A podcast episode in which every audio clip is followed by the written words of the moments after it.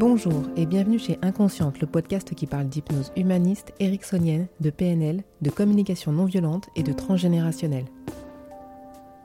Je m'appelle Pascaline Nogrette Mipoudou, hypnothérapeute à Bordeaux et facilitatrice en communication non violente. Passionnée par le corps et l'esprit et les liens entre les deux, je suis très motivée pour partager et simplifier tous ces outils que j'ai découverts toute seule, en formation ou dans des bouquins.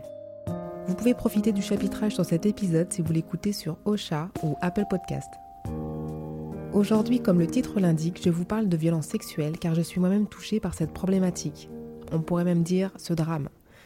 Que ce soit en extra ou intrafamilial. J'ai été agressée sexuellement à l'âge de 6 ans par un moniteur de colonie de vacances et aujourd'hui, je découvre que des membres de ma famille en sont également victimes, côté papa et côté maman.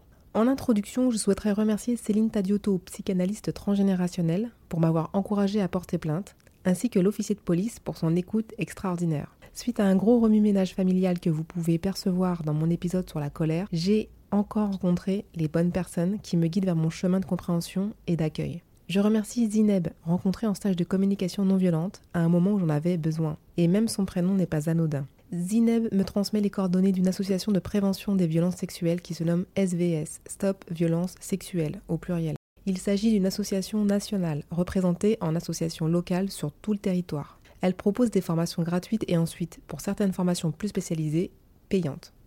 Bon, les synchronicités font agréablement partie de ma vie et donc je n'ai pas hésité à adhérer à m'inscrire à cette première formation gratuite qui a eu lieu les 26 et 27 février 2022. J'ai la prétention aujourd'hui de vous faire un résumé digeste de ce que j'ai appris pendant ces deux jours. En précision, nous étions une bonne vingtaine de personnes, même si ça semble peu pour véhiculer une information capitale. Notre groupe de formation était composé de thérapeutes ou non, certains touchés personnellement, d'autres connaissaient des victimes dans leur famille. Une équipe de psychologues était présente en soutien pour les personnes débordées émotionnellement par les témoignages ou autres informations difficiles.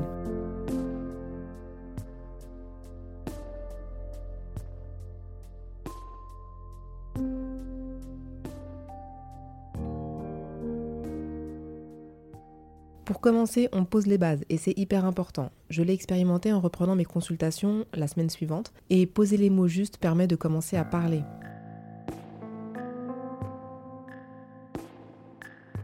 Le viol. Le viol est un acte de pénétration sexuelle de quelque nature que ce soit, commis sur la personne d'autrui ou sur la personne de l'auteur, par violence, contrainte, menace ou surprise. La pénétration est vaginale, anale ou orale elle est imposée par la contrainte physique ou psychologique. Il peut s'agir d'un objet quelconque dans un orifice sexuel ou d'un objet sexuel dans un orifice quelconque. Je vous laisse y réfléchir.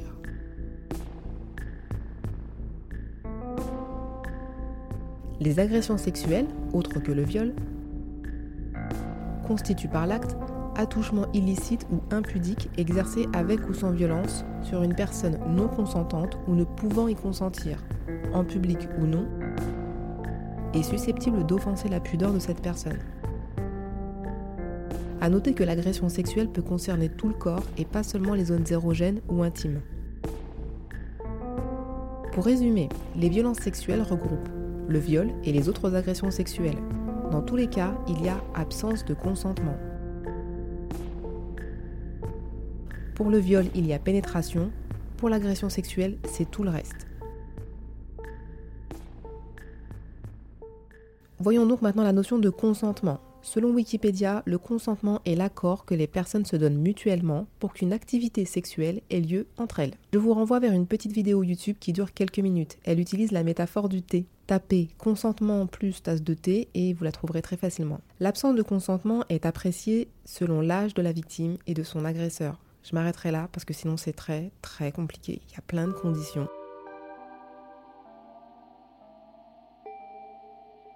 Petit aparté sur la notion d'inceste.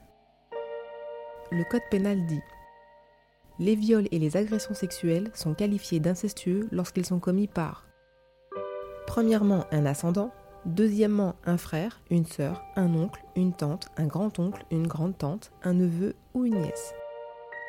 Troisièmement, le conjoint, le concubin d'une des personnes mentionnées sur les deux mentions précédentes, ou le partenaire lié à un pacte civil de solidarité à l'une des personnes mentionnées aux mêmes mentions 1 et 2.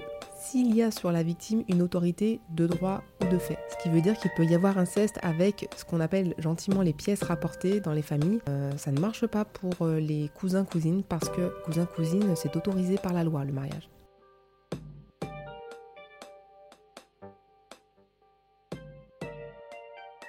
Sont prises en compte également les violences sexuelles sans contact physique. Quand j'ai entendu ça, j'ai bugué au départ et puis en fait, euh, si, on les connaît.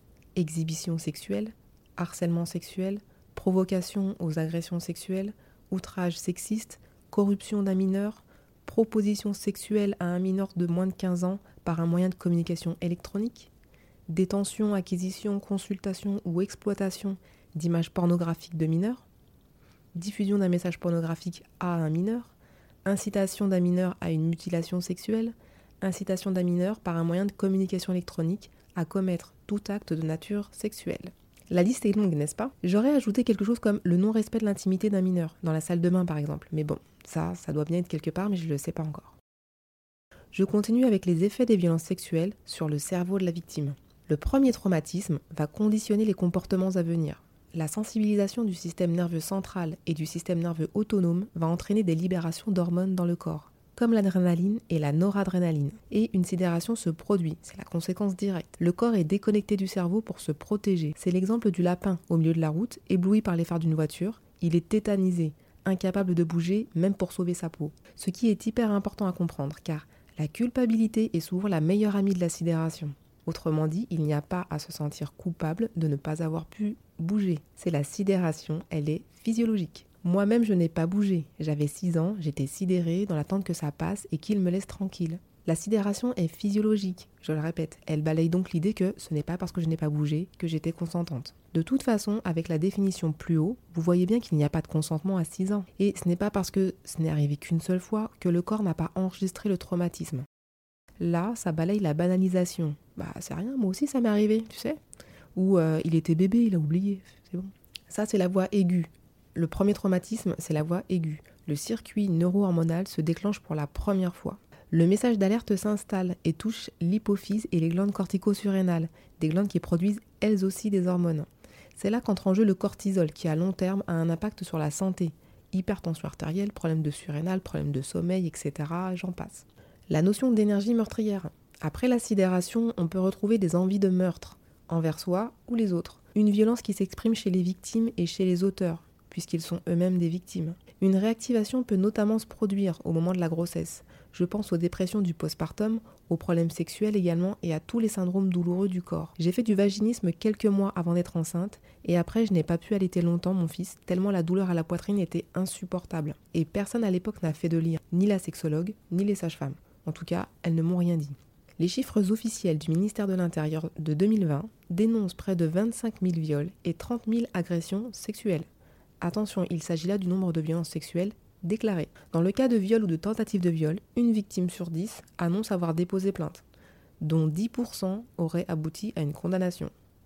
Et là, je vous parlais des majeurs donc 10% des majeurs portent plainte. Du côté des mineurs, le Conseil de l'Europe estime qu'un enfant sur 5 est victime de violences sexuelles, soit en 2019 en France, plus de 2 millions d'enfants de moins de 15 ans et près de 3 millions en ajoutant les mineurs entre 15 et 18. D'après une étude de l'Union européenne en 2014, il y aurait une femme sur 4 et un homme sur 6 victime de violences sexuelles au moins une fois dans sa vie. Je répète, une femme sur 4 et un homme sur 6 victime de violences sexuelles au moins une fois dans sa vie. Je partage ces chiffres afin que chacun prenne conscience que ce n'est pas une exception, une simple banalité. Pour ceux qui sont victimes ou ceux qui osent en parler autour d'eux, il n'est pas rare que les langues se délient. Et en face, l'autre peut déposer son expérience également, le fameux Ah bah ouais, bah moi aussi. Hashtag MeToo.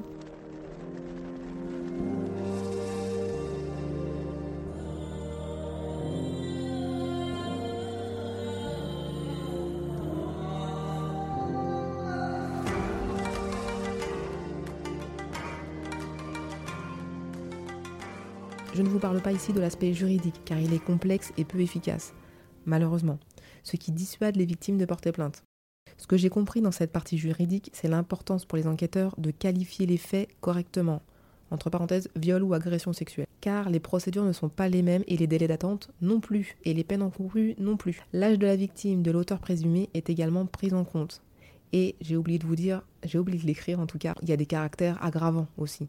S'il y a le décès de la victime, si euh, ça a duré pendant plusieurs années, s'il y a des actes de torture et de barbarie, etc. L'imprescriptibilité réclamée par les associations de lutte contre les violences sexuelles. Dans tous les cas, c'est le parquet qui décide en dernier s'il y a prescription ou pas, en fonction de la date des faits et de la loi correspondante. La durée de la prescription peut être repoussée si d'autres victimes portent plainte plus tard, et ça c'est plutôt une bonne nouvelle. La prescription est de 20 ans pour les viols et 6 ans pour les agressions sexuelles à compter des faits. Pour les mineurs, la prescription est de 30 ans à compter de la majorité pour les viols, 10 ans à compter de la majorité pour les agressions sexuelles, 20 ans pour les agressions sexuelles sur les mineurs de moins de 15 ans, ce qui signifie qu'après cet âge ou ce laps de temps, la plainte n'est pas recevable juridiquement. Quoique dans la réalité, certaines enquêtes sont malgré cela ouvertes, et heureusement, mais ce n'est pas dans la loi. Ce qui est mon cas. Pour une agression sexuelle à l'âge de 6 ans, j'aurais pu porter plainte jusqu'à mes 38 ans, alors que j'en avais 40. Malheureusement, la prescription des faits ne prend pas en compte la sidération des victimes et l'amnésie traumatique des plus jeunes. Ça peut durer 10 ans, 20 ans, 30 ans, 40 ans, 50 ans. L'imprescriptibilité permettrait de laisser ce temps aux victimes. Pour finir, j'ai envie de vous parler du signalement. C'est un écrit objectif alertant sur la situation du mineur présumé en danger. Danger pour sa santé, sa sécurité ou sa moralité, ou si les conditions de son éducation, de son développement physique, affectif, intellectuel et social sont gravement menacées. Tout le monde peut signaler une violence sur mineur.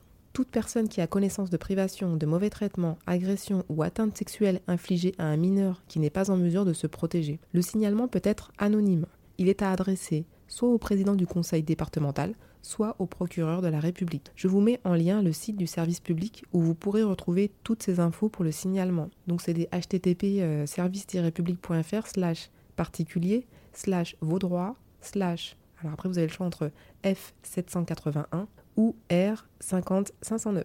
Sinon, je vous les mets en bas.